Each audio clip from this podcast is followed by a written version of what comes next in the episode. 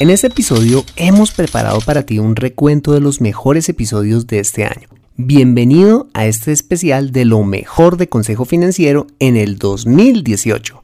En 3, 2, 1.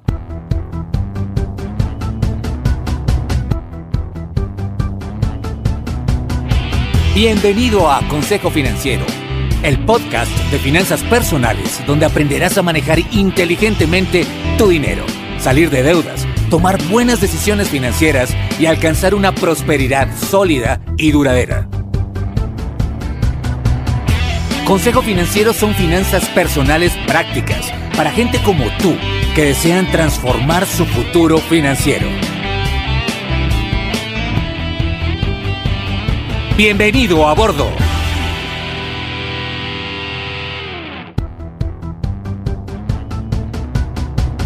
Hola, ¿qué tal? Soy Fernando Fernández y esto es Consejo Financiero, tu podcast, tu programa de finanzas personales en el que aprenderás a manejar inteligentemente tu dinero, a salir de deudas, a tomar buenas decisiones financieras y los principios para alcanzar una prosperidad sólida y duradera. Como bien lo sabes, tener educación financiera no es algo exclusivo para los expertos en finanzas, no.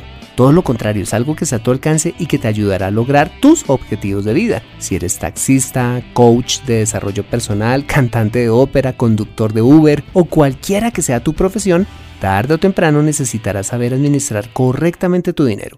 En Consejo Financiero aprenderás de manera práctica lo que necesitas para hacer un máster de tus finanzas personales. Te invito como siempre a visitar www.consejofinanciero.com donde podrás encontrar este y muchos más contenidos de finanzas personales que estoy seguro van a ser de utilidad para tu vida financiera. Asimismo te recuerdo que puedes encontrarme en facebook.com como Consejo Financiero Podcast, en LinkedIn como Fernando Fernández Gutiérrez y en Twitter como arroba consejo acertado. Bueno, y sin más preámbulos, empecemos con el episodio de hoy. Bienvenidos a bordo. El 2018 fue un año especial para Consejo Financiero, un año de madrugadas, trasnochadas, de investigar cada tema en profundidad, de sacrificios familiares, de frustraciones, pero también de grandes satisfacciones, de grabar, editar, corregir y volver a grabar. Hacer un programa como este no es para nada fácil, pero cuando la audiencia empieza a decirte que lo que estás haciendo es bueno, recargas las baterías y te llenas de fuerzas para continuar, episodio tras episodio. Bueno, pues como estamos cerrando el año y es tiempo de evaluar lo que pudimos hacer mejor, pero también celebrar lo bien que hicimos, hemos preparado para ti un especial con lo mejor de Consejo Financiero en el 2018. Y para ello, hoy nuevamente me acompaña Adriana Prado. Adriana, ¿cómo estás? Yo feliz, Fernando, de estar acá compartiendo este talk con los oyentes. Bueno, pues gracias por aceptar nuestra invitación. Bueno, ¿quién no le encantaría haber nacido millonario, convertirse en un millonario? Pues para empezar, uno de los episodios más destacados de este año fue el número 20, donde hablamos del libro El millonario de al lado de Thomas Stanley y William Danko, un libro que se escribió como producto de una exhaustiva investigación que este par de autores hicieron a más de 500 millonarios norteamericanos y la realización de entrevistas, imagínate, individuales y colectivas a más de 11.000 personas de grandes patrimonios e ingresos altos. Todo esto con el fin de determinar las características del verdadero millonario norteamericano y cómo habían logrado serlo. Pues quiero contarte, Adriana, que este libro me encanta, pues a través de sus enseñanzas pudimos aprender las características y comportamientos comunes de los verdaderos millonarios características que por cierto distan mucho de lo que Hollywood y el mundo de la farándula nos ha hecho creer. En este episodio descubriremos al verdadero millonario, ese que puede vivir al lado de tu casa y no parecerlo. Escuchemos a partes de este episodio, el número 20, El millonario de al lado. Más adelante el libro habla acerca de que los verdaderos millonarios distan de lo que Hollywood, la televisión y en general nos han hecho creer. Tras el estudio se encontraron siete denominadores comunes que reúnen a los millonarios. Aquí te voy a compartir cuáles son esos siete factores comunes. El primero de ellos y que quizás te sorprenda es que los millonarios viven muy por debajo de sus posibilidades. Increíblemente, el verdadero millonario se caracteriza por su vida de bajo perfil. La gran mayoría vive en barrios normales, probablemente vivan cerca a ti. Visten ropa comprada en tiendas como JCPenney, eh, Walmart, etc. No compran vehículos de lujo, de hecho compran vehículos de fabricación nacional, de los cuales en su gran mayoría son usados y los conservan durante 10 años o más. También dice que solamente un 23% de los millonarios compran vehículos nuevos. Por algo será, y ya lo hemos visto en el episodio 11 de este podcast. Segundo factor común, distribuyen su tiempo, energía y su dinero para construir más riqueza. Es decir, ahorran e invierten al menos un 15% de sus ingresos anuales y planifican detalladamente en qué van a invertir. Tercer factor común, consideran que la independencia económica es más importante que exhibir un estatus social alto. ¿Qué significa esto? Que les importa más tener independencia económica entendida esta como la capacidad de mantener su nivel de vida durante años sin tener que trabajar, sino que sean sus activos quienes generan los ingresos, que mostrar a los demás su riqueza a través de símbolos de prosperidad, como la adquisición de vehículos de lujo, ropa o accesorios extravagantes, o vivir en barrios de moda o de estratos altos. Interesante, ¿no? Cuarto factor común. Sus padres no los ayudaron económicamente. Los verdaderos millonarios construyen sus fortunas por ellos mismos, es decir, son millonarios de primera generación. De hecho, en casi todos los casos tenían padres pobres. Factor común número 5. En la mayoría de los casos, sus hijos mayores son independientes económicamente. Los millonarios se caracterizan por ser buenos formadores de sus hijos. Les enseñan a ser independientes financieramente hablando sin que tenga que contar para ello con el patrimonio de sus padres. Sexto factor común. Son competentes a la hora de tomar decisiones financieras. Por eso son millonarios. Mira, ellos dicen que son hábiles a la hora de hacer negocios, de adquirir un bien o servicio o tomar una decisión de inversión. Están siempre muy bien informados y asesorados. Y séptimo factor común, eligen la profesión adecuada. Los millonarios se caracterizan por dedicarse a lo que más les apasiona, acorde a sus dones y talentos, convirtiendo su trabajo en algo que disfrutan y que los realiza como individuos. En un episodio anterior de este podcast te hablé acerca del emprendimiento y que el secreto o el factor clave para ser exitoso en el emprendimiento es hacer algo que nos guste, ¿vale? Eh, cuando nosotros nos dedicamos a nuestra pasión y lo hacemos con mucho empeño, el dinero va a llegar solo. Y esto es lo que se entiende en este estudio. Adicionalmente, en el libro se hace como un retrato, lo que ellos llaman como un retrato de un millonario, en donde además de estas características afines entre ellos, sus factores comunes, el libro también explica algunos tópicos adicionales del prototipo de un millonario norteamericano. Dice, por ejemplo, que dos terceras partes de los millonarios son autónomos, es decir, trabajan por cuenta propia, son independientes. Y aunque los autónomos son o representan menos del 20% del total de la fuerza trabajadora en Estados Unidos, mira, ojo, representan dos terceras partes del total de millonarios en los Estados Unidos. Eso significa que si quieres ser millonario, trabajar por tu cuenta, montar tu propio negocio, dedicarte a tu pasión, podría llegar a ser un muy buen camino. También dice que el 80% de sus ingresos provienen de sus rentas familiares, es decir, tienen ingresos pasivos provenientes de lo que rentan sus activos. Llámense estos negocios, inversiones bursátiles, inversiones inmobiliarias, dividendos, entre otros activos. También dice que los negocios que manejan son bastante comunes, no son glamurosos, por decirlo de alguna manera. Por ejemplo, hay algunos que se dedican a la fabricación de soldaduras, son subastadores, granjeros, propietarios de parqueaderos, controladores de pesticidas, compradores de sellos y monedas, contratistas civiles, entre otras actividades. Otro aspecto que aquí dice y que me llamó mucho la atención es que tienen matrimonios estables. Mira, a diferencia de los famosos del jet set, eh, la gran mayoría de los verdaderos millonarios conservan su hogar después de muchos años de sólido matrimonio, porque encuentran en el matrimonio no un problema, sino una fortaleza, ¿vale? También dice que las esposas millonarias se caracterizan por ser muy buenas administradoras de las finanzas del hogar y ojo, comparten la misma visión que sus esposos. También dice que los millonarios viven con menos del 7% de su fortuna Eh, otro aspecto importante que eh, me llamó bastante la atención es que han vivido en la misma casa durante los últimos 20 años, es decir, no se la pasan comprando casas cada rato. Y esta eh, está ubicada generalmente en barrios normales o hasta populares. Un ejemplo de ello es el reconocido Warren Buffett, el millonario inversionista, quien ha vivido en la misma casa, ¿sabes por cuánto? Por más de 59 años. También dice que los millonarios tienen un colchón financiero para vivir 10 años sin tener que trabajar, pues sus activos generan los ingresos para mantener su misma calidad de vida. También dice que se caracterizan por tener una alta preparación académica. De hecho, solo uno de cada cinco millonarios no tienen título universitario e invierten bastante, eso sí, en la educación de calidad para sus hijos.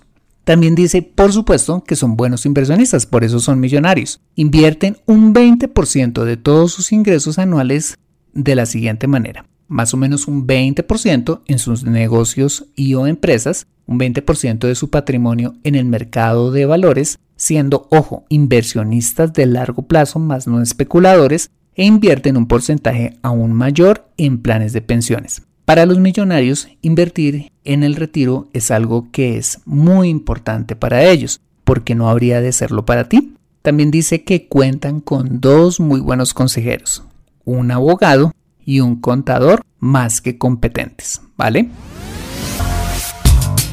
Cuando supe o cuando escuché por primera vez este episodio me llamó poderosamente la atención, porque pues yo pensé que el millonario corriente era ese que tenía, no sé, manejaba carros costosos, vivía en Beverly Hills, que llevaba un nivel de vida absolutamente opulento y demás. Y este libro me llevó a cuestionarme de si verdaderamente esas personas que nosotros conocemos famosas eran verdaderos millonarios o no. Y pues definitivamente encontré que la verdad es otra, o sea que el verdadero millonario es aquel todo lo contrario, de bajo perfil, que compra en, en, supermercados populares y que lleva una vida común y corriente y que muy posiblemente podamos vivir al lado de muchos de ellos tal como lo creo que lo dice por ahí una frase, y es que millonario no es el que necesita muchas cosas para mostrarse ante los demás que lo es, sino el que poco necesita para vivirse y sentirse así. Entonces este episodio es maravilloso por cada uno de sus tipsitos y cada una de sus perlas allí escondidas para que todos algún día no solo lo soñemos, como lo dije al principio, sino podamos empezar a trabajarlo. Así es. Bueno, otro episodio mejor recibido por nuestra audiencia fue el episodio 39 titulado Cómo cambiar la mentalidad de pobreza. Wash. Un episodio donde aprendimos que la pobreza es más que un problema financiero, es un problema de mentalidad. Así es. En este episodio, además de considerar las diferentes causas de la mentalidad de pobreza, aprendimos los pasos para salir de ella con esfuerzo consciente y dedicación. Concluimos que si realmente deseamos cambiar la mentalidad de pobreza por una mentalidad de abundancia, debemos reemplazar las creencias equivocadas que aprendimos en nuestro entorno familiar y cultural y reemplazarlas por las creencias que nos llevarán a la abundancia. Bueno, pues escuchemos entonces una parte del episodio 39. Cómo cambiar la mentalidad de pobreza en este especial de lo mejor de Consejo Financiero en el 2018. Esto significa que no todos los problemas de dinero se solucionan con dinero, sino con, ojo, cambiar nuestra mentalidad. Y hablando de naciones, ¿por qué vemos que unas son muy ricas y otras muy pobres? Personalmente creo que la riqueza de una nación no está supeditada principalmente por la cantidad de recursos naturales que tenga, las formas de gobierno eh, que la rijan o por los niveles de corrupción, sino por la cultura y, ojo, la mentalidad de sus habitantes, que en últimas lo que ocasiona los problemas de estas. Por ejemplo, hace 35 años Japón era una nación pobre, pero fue la cultura de su pueblo que lo llevó a transformarse en la tercera economía del mundo. Como todos sabemos, Japón es una isla que prácticamente no tiene recursos naturales y además, como si fuera poco, es azotada frecuentemente con terremotos. ¿Cómo es posible que una nación así prospere de tal manera? Sencillo, por la mentalidad nipona. Bueno, ¿y qué es la mentalidad de pobreza? Bueno, según Mónica García Reyes de mónicagarciareyes.com, La mentalidad de pobreza es un estilo de funcionamiento mental que nos conduce a ignorar, evadir o atacar las formas positivas de pensar, sentir y actuar que nos pueden llevar a producir riqueza, expresada esta en dinero y bienes materiales, o en otras áreas como la salud, las relaciones afectivas o la creatividad, entre otras formas humanas posibles. Lo que puedo entender de esta definición es que la mentalidad de pobreza es una forma de pensar, un conjunto de creencias equivocadas que nos llevan al estancamiento y a la pobreza, que son como una cárcel a la que nos podemos llegar a acostumbrar e increíblemente un lugar del cual ya no queremos salir pues es más fácil seguir adentro que esforzarnos por salir de ella y buscar cambiar nuestra vida. Recuerdo que hace algunos años conocimos una mujer que aparentemente estaba viviendo la prostitución en condiciones lamentables y en la intención de querer ayudarle logramos comunicarnos con su familia, con quienes había perdido todo contacto. Imagínate que hablando con su familia, encontramos que en infinidad de ocasiones trataron de ayudarle a salir de esa vida, regresar a casa y encontrar un trabajo decente pero ella al final insistía en seguir en lo mismo, hasta que un día su familia se cansó de convencerla. Recuerdo que, finalmente, nosotros le ayudamos con algún dinero para que pagara un lugar decente donde vivir, pero al cabo de unos días la volvimos a ver en el mismo sector donde la encontramos. Este caso extremo revela lo que es la mentalidad de pobreza, así como lo puede revelar cualquier situación de tu vida. Tu responsabilidad es reconocer esto como un problema y actuar en él. Bueno, ¿y cuáles podrían ser las principales causas de la mentalidad de pobreza? Definitivamente está comprobado que la primera causa de la mentalidad de pobreza es la cultura del país o del hogar donde nacimos. Según el conferencista colombo-japonés Yokoi Kenji Díaz, la cultura es resultado de las costumbres, donde dichas costumbres provienen de hábitos y dichos hábitos de actos comunes del día a día. Todo esto termina convirtiéndose en frases populares y estas frases, ojo, en creencias equivocadas como las siguientes. Si naciste pobre, serás pobre toda tu vida. Tú no sirves para eso. Esta me pareció muy simpática y por eso la, la puse aquí. El que nace barrigón, ni que lo fajen chiquito. Los ricos ya están completos. Si no te endeudas, no lograrás nada en la vida. Algunos tienen estrella y otros salen estrellados. Nadie me quita lo bailado. No dar papaya y aprovechar todo papayazo. Esta es muy colombiana. O esta. Yo estoy muy bien. Aquí, como cuando usted era pobre. Los humanos aprendemos a través de la observación y la repetición. Si en nuestra sociedad hemos visto que para prosperar debemos hacer trampa o pasar por encima de los demás, lo que llamamos en mi país la cultura del más vivo, terminaremos haciendo lo mismo. O por ejemplo, si crecimos viendo a nuestros padres jugando lotería, creeremos que la única forma de poder prosperar es ganárnosla, en lugar de trabajar y ahorrar con diligencia. La segunda razón de la mentalidad de pobreza es por supuesto haber nacido en un entorno familiar de pobreza. Quien nace en tales condiciones es fuertemente marcado en su forma de pensar. Esto me recuerda a la vida de muchos niños pobres quienes de grandes han sido adoptados, pero roban cosas como comida y cosas materiales al interior de su nuevo hogar porque no logran entender que son miembros de una nueva familia y que han dejado de ser pobres. En tercer lugar, otra causa de la mentalidad de pobreza es la escasa educación formal y en especial aquella en torno al uso del dinero, así como algunos preceptos religiosos que ven la riqueza como algo malo, hace que esta mentalidad de pobreza se acentúe. Y en cuarto lugar, otra causa de la mentalidad de pobreza es creer que nuestro bienestar financiero depende exclusivamente del destino, de otras personas o del gobierno. De hecho, una de las estrategias más efectivas de las campañas o gobiernos populistas es dar subsidios y regalar casas. En mi opinión, caer en este tipo de creencias nos lleva a la pereza, la dependencia y a una mentalidad de pobreza extrema, realidad que se refleja tristemente en algunas de nuestras naciones latinoamericanas. Ahora bien, ya que tenemos claro qué es la mentalidad de pobreza y sus principales causas, la pregunta que deberíamos hacernos es cómo cambiar la mentalidad de pobreza por una de riqueza. Si lo que pensamos o creemos impacta de tal manera nuestras finanzas y en general nuestra vida, lo primero que te sugiero es identificar si tienes esa mentalidad de pobreza. Para ello quiero invitarte que hagas el siguiente test contestando las siguientes preguntas. Te invito a que contestes con honestidad. Pregunta número uno. ¿Te alegras si te entregan más de cambio en el supermercado o en cualquier transacción comercial? Al fin y al cabo los dueños del supermercado o la tienda donde compraste tienen bastante dinero y no ves nada de malo con quedarte con ese dinero extra. Pregunta número 2. ¿Piensas que la riqueza es limitada y por eso piensas que engañar o aprovecharte de otros es la única manera de prosperar? Pregunta número 3. ¿Te sientes amenazado cuando alguien de tu familia, amigos o compañeros de trabajo se destaca o tiene más éxito que tú? Pregunta número 4. ¿Ves la vida no como un mundo lleno de oportunidades, sino un lugar difícil en el cual debes sobrevivir? Pregunta número 5. ¿Crees que comprando la lotería o jugando juegos de azar algún día te harán rico y no tendrás que trabajar un día más en tu vida?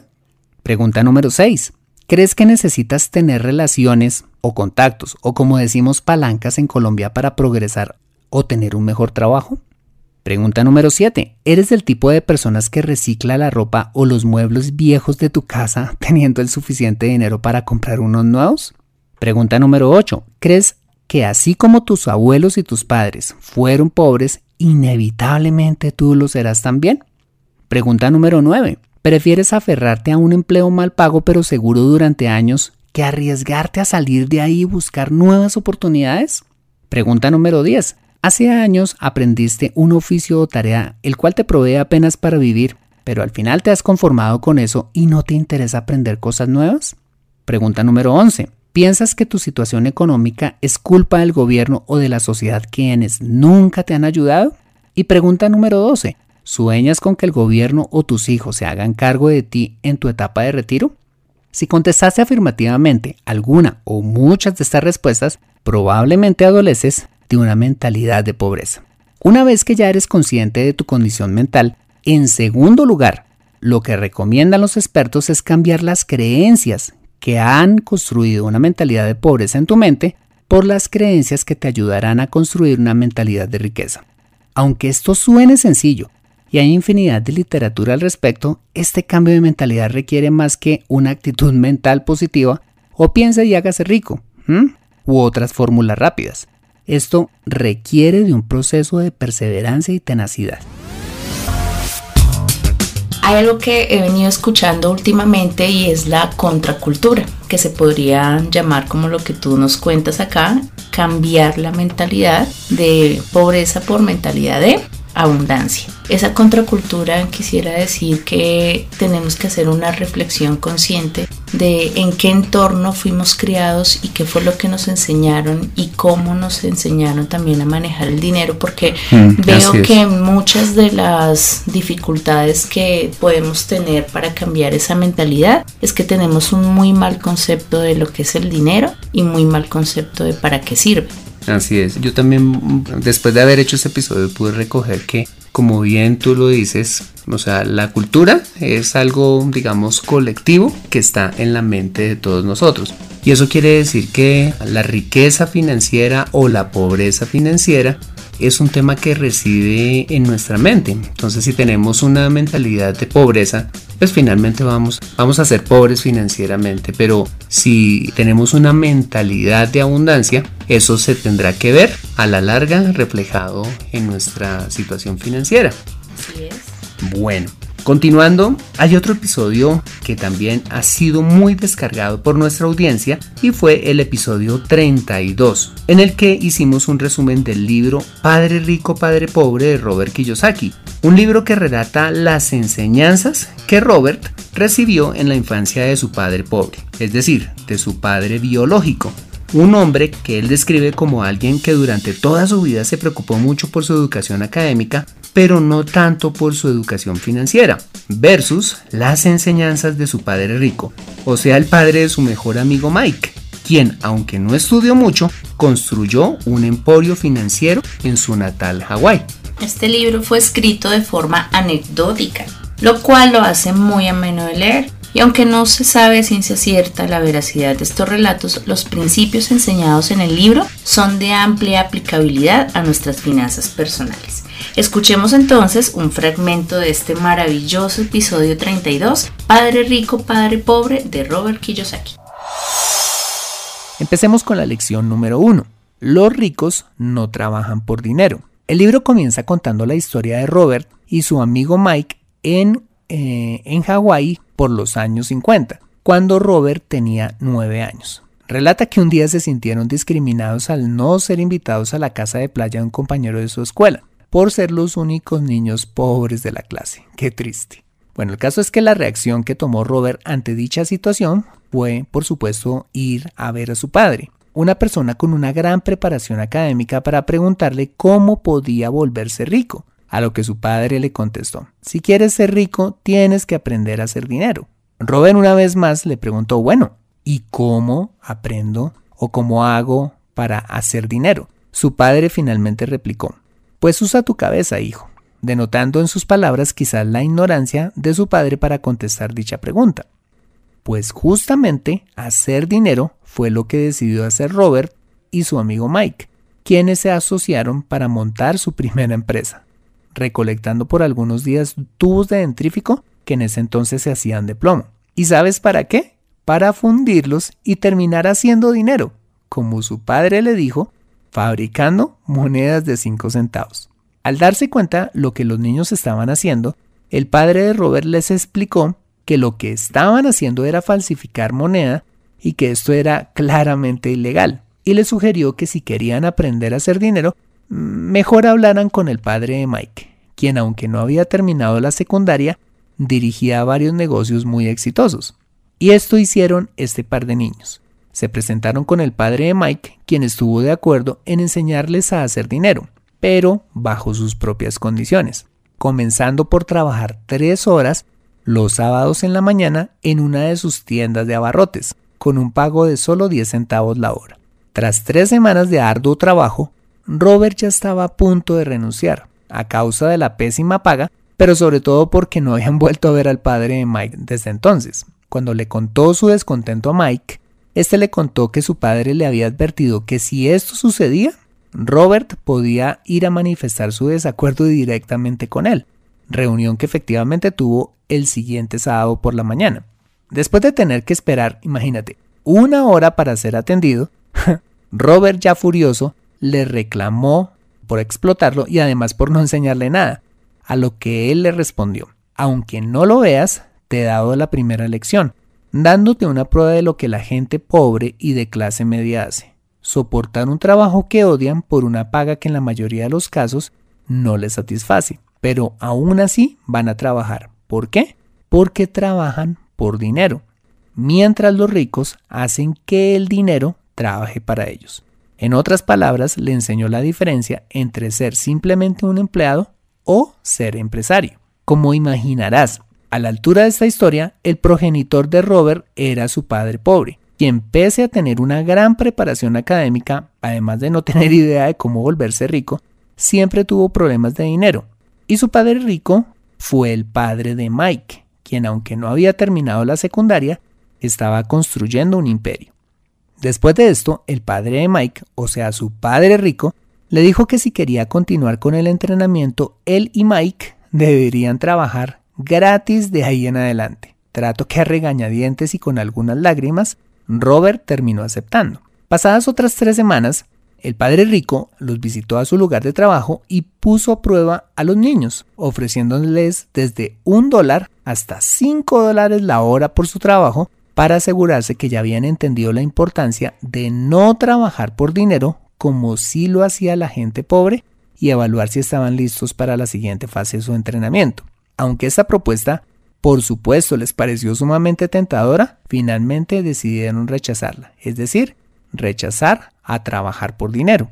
Esto llevó al padre rico a explicarles un segundo concepto que es vital en el libro. Les cuenta que a diferencia de ellos dos, casi todas las personas tienen un precio, en especial cuando dos emociones, el miedo o la codicia, se apodera de ellos. ¿Miedo a qué? El miedo de la gente a perder su trabajo, a perder los ingresos, miedo a no poder pagar la hipoteca o miedo al que dirán, y la codicia cuando en la mente de las personas se genera ese, ese deseo por comprar cosas una vez llegue el cheque de nómina y por eso soportan un trabajo que no les gusta hacer.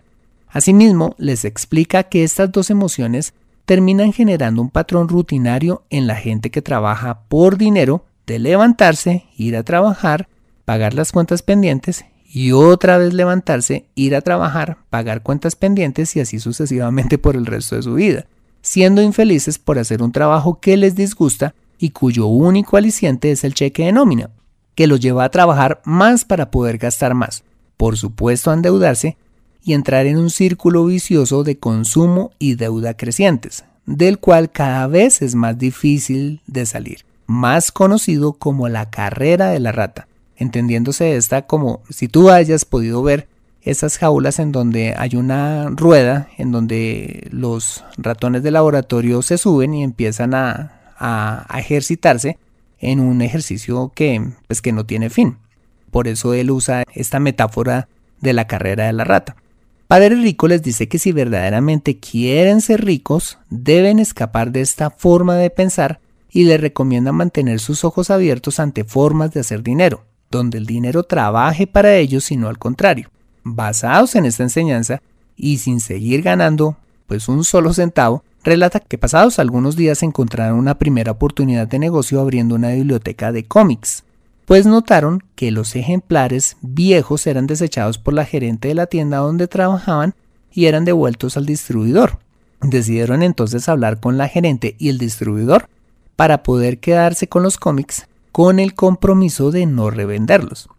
Una vez ya tuvieron el inventario suficiente, Robert y Mike abrieron su biblioteca y cobraban 10 centavos a sus compañeros por dos horas en las que podían leer todos los cómics que quisieran, lo cual pues era muy atractivo para cualquier niño. Lo cual, eh, ya que pues en ese entonces comprar un solo cómic valía lo mismo y por ese precio pues podían leer todos los que quisieran. Para ello contrataron a la hermana de Mike como bibliotecóloga y administradora oficial del lugar, a la cual pues le pagaban un sueldo fijo. El asunto es que este negocio empezó a dejarle a cada uno de ellos un promedio de casi 10 dólares por semana, pero terminó por causa de una pelea ocasionada por los chicos de otro vecindario, quienes presuntamente entraron a la fuerza. Sin embargo, para entonces, y pese a que tuvieron que cerrar el negocio, Robert y Mike habían aprendido la primera lección de que los ricos no trabajan por dinero, sino que hacen que el dinero trabaje para ellos y ya estaban listos para aprender las nuevas lecciones de su padre rico. Bueno, yo no sé si a mí me dijeran trabaja durante tres semanas sin paga alguna.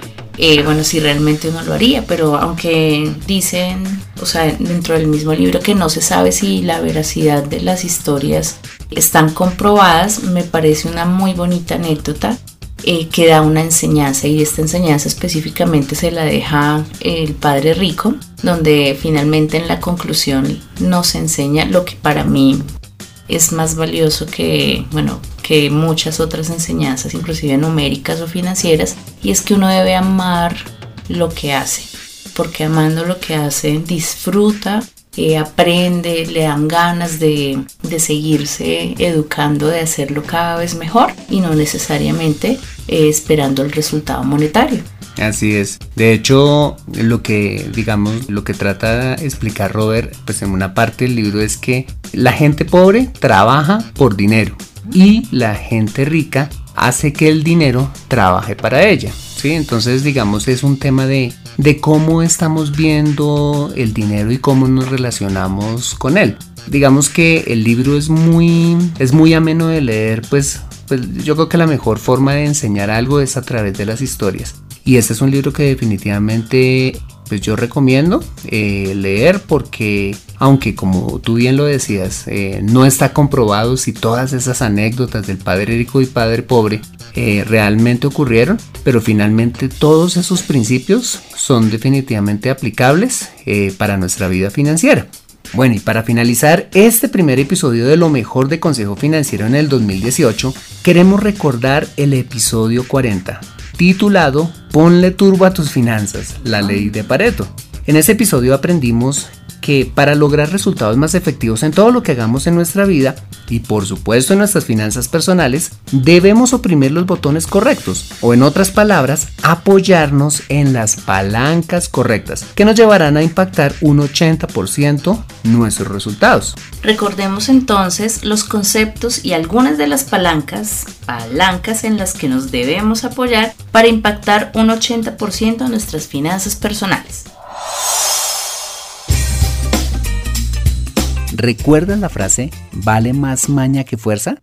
Según el portal significados.com, esta famosa frase es un refrán español que se refiere a la superioridad de la inteligencia sobre la fuerza bruta, que se utiliza de forma popular para indicar que con lógica, razonamiento, destreza e inteligencia se obtienen mejores resultados que utilizando solamente la fuerza. No solo se refiere a resultados, sino también es un dicho para indicar que es siempre mejor usar la cabeza que la fuerza. Eso me recuerda además el refrán, todos los caminos conducen a Roma, pero yo le agregaría algo más a este refrán. Todos los caminos conducen a Roma, pero no todos nos llevan igual de rápido o fácil. Un ejemplo sencillo que ilustra todo esto es el descubrimiento que Arquímedes, uno de los científicos más importantes del mundo antiguo, hizo sobre las palancas, cuando al parecer dijo, denme una palanca y moveré al mundo. Lo que descubrió Arquímedes es que haciendo uso de una vara rígida y un apoyo, podía levantar un objeto pesado aplicando una fuerza en un extremo de la vara, multiplicando dicha fuerza al otro extremo de la misma. Bueno, ¿y por qué te cuento todo esto? Porque como todo en la vida, hay muchas formas de lograr nuestros objetivos, pero unas formas son más efectivas que otras y tus finanzas personales no son la excepción. Las finanzas personales deben manejarse más con maña que con fuerza, es decir, aplicando las palancas que más van a impactar tus resultados financieros. Bueno, pues si quieres impactar poderosamente tus finanzas personales, debes concentrarte principalmente en el 20% de las cosas que puedes hacer para mejorar tu situación financiera, que son las que te darán el 80% de tus resultados. En otras palabras, es elegir dentro de todas las acciones que puedes llevar a cabo para transformar tus finanzas personales el 20% de las acciones o palancas más poderosas que van a impactar el 80% de tus resultados financieros. Veamos a continuación cuáles son estas palancas. Primero, si no sabes para dónde se va tu dinero, sientes que te es difícil controlar, gastas más de lo que ganas, trabajas y trabajas y no ves el fruto de tu trabajo y en general te sientes preso del desorden financiero, la primera palanca poderosa es hacer un presupuesto. Un presupuesto es una relación de tus ingresos y tus gastos que cada mes debes hacer antes de salir a gastar. El presupuesto te permite controlar el dinero cerrando el grifo por donde se estaba escapando, evitando gastar más de lo que ganas. El presupuesto le dice a tu dinero a dónde tiene que ir y no al contrario. Si aún no sabes cómo hacer un presupuesto, detente aquí y escucha el episodio número 3 de este podcast, donde paso por paso te digo cómo hacer uno. Supongamos que ya lograste hacer tu presupuesto y recuperaste el control de tu dinero, reduciendo tus gastos a lo que ganas, ahorrando agua, luz, exprimiendo al máximo el tubo de dentrífico y en general haciendo todas las estrategias que necesitas hacer para no gastar más de lo que ganas, la segunda palanca que tienes a tu alcance y que puedes combinar simultáneamente con el presupuesto es aumentar tus ingresos, con el cual potenciarás significativamente tu plan financiero y podrás ver resultados más rápidamente. Podrías quedarte solo aplicando la primera palanca, es decir, haciendo un presupuesto y controlando tus gastos y ya. Pero la idea no es solo ajustar tus gastos, sino crecer, es decir, administrar bien pero generar riqueza al mismo tiempo. Bueno, ¿y cómo puedes hacerlo? La primera forma de aumentar tus ingresos es simplemente reemplazar el trabajo mal pago que tienes por uno mejor. No te estoy sugiriendo que mañana renuncies sin pensar y busques otro trabajo. No, te estoy diciendo que busques un trabajo bien pago mientras sigues en tu empleo o tu ocupación actual. Como lo veíamos en el episodio anterior, la mentalidad de pobreza nos puede llevar a entrar en una zona de confort que no nos permite ver las oportunidades que hay allá afuera. Te invito a preguntarte, ¿qué necesitas tener para obtener un mejor trabajo? Quizás necesitas prepararte. Quizás necesitas nuevos estudios o simplemente terminar los que alguna vez empezaste. ¿O ya tienes los estudios y la experiencia suficiente y lo único que necesitas es simplemente salir de tu cubículo, de tu zona de confort y empezar a presentar tu hoja de vida y aplicar a otros trabajos mejor pagos? Mira, el mundo está lleno de oportunidades y es más que una oficina o un lugar de trabajo de dos metros cuadrados. Bueno, pues eh, volviendo a escuchar este episodio, yo lo que puedo concluir es que es mejor maña que fuerza. O es mejor usar la cabeza que la fuerza en todo lo que hagamos y por supuesto en nuestras finanzas personales. Y eso se logra usando las palancas correctas. Ya me doy cuenta porque este primer podcast de los mejores del 2018, los más escuchados, terminamos con esta perla maravillosa y es porque hay que trabajar en el ser en la integridad. A veces nos queremos apalancar en otras cosas incorrectas que finalmente no nos van a dar un muy buen resultado y sobre todo ahora en estos tiempos que todo el mundo quiere las cosas ya y fáciles. Pero definitivamente para mí la integridad en este podcast me hizo ver que es la mejor manera no solamente de lanzarte, sino también de que otros se lancen a través del ejemplo. Conoce cómo aumentar tus ingresos en Consejo Financiero. Bueno, este ha sido el episodio número 68 de Consejo Financiero. Si te ha gustado este episodio, házmelo saber suscribiéndote al podcast y dejándome una valoración honesta a través de un valioso comentario tuyo en cualquiera de las plataformas digitales donde escuches este programa. Bueno, pues quiero agradecer el tiempo que has invertido este año escuchando Consejo Financiero. Gracias a que cada semana nos escuchas, nos recomiendas, nos escribes, le hablas a otras personas del podcast, has hecho de este programa uno de los más escuchados en la categoría de finanzas personales. A ti muchas gracias por darnos más razones para hacer este programa. También quiero agradecer al equipo de Consejo Financiero, a José Luis Calderón por su compromiso con el programa y su trabajo de calidad editando este podcast a Adriana Prado por su apoyo emocional y espiritual y por sus valiosas colaboraciones en varios episodios de este programa. Y a Dios, que nos da la salud, los recursos financieros, las ideas y la creatividad para poder hacer este podcast. Bueno, soy Fernando Fernández, tu asesor financiero y anfitrión de este programa. Muchas gracias por compartir tu tiempo conmigo, tomando el sol en la piscina, arreglando tu casa para recibir el nuevo año, descansando en casa después de un año de trabajo o donde quiera que estés y recuerda. Consejo Financiero son finanzas personales prácticas para gente como tú que desean transformar su futuro financiero. Buena semana y nos vemos en el 2019. ¡Feliz Año Nuevo!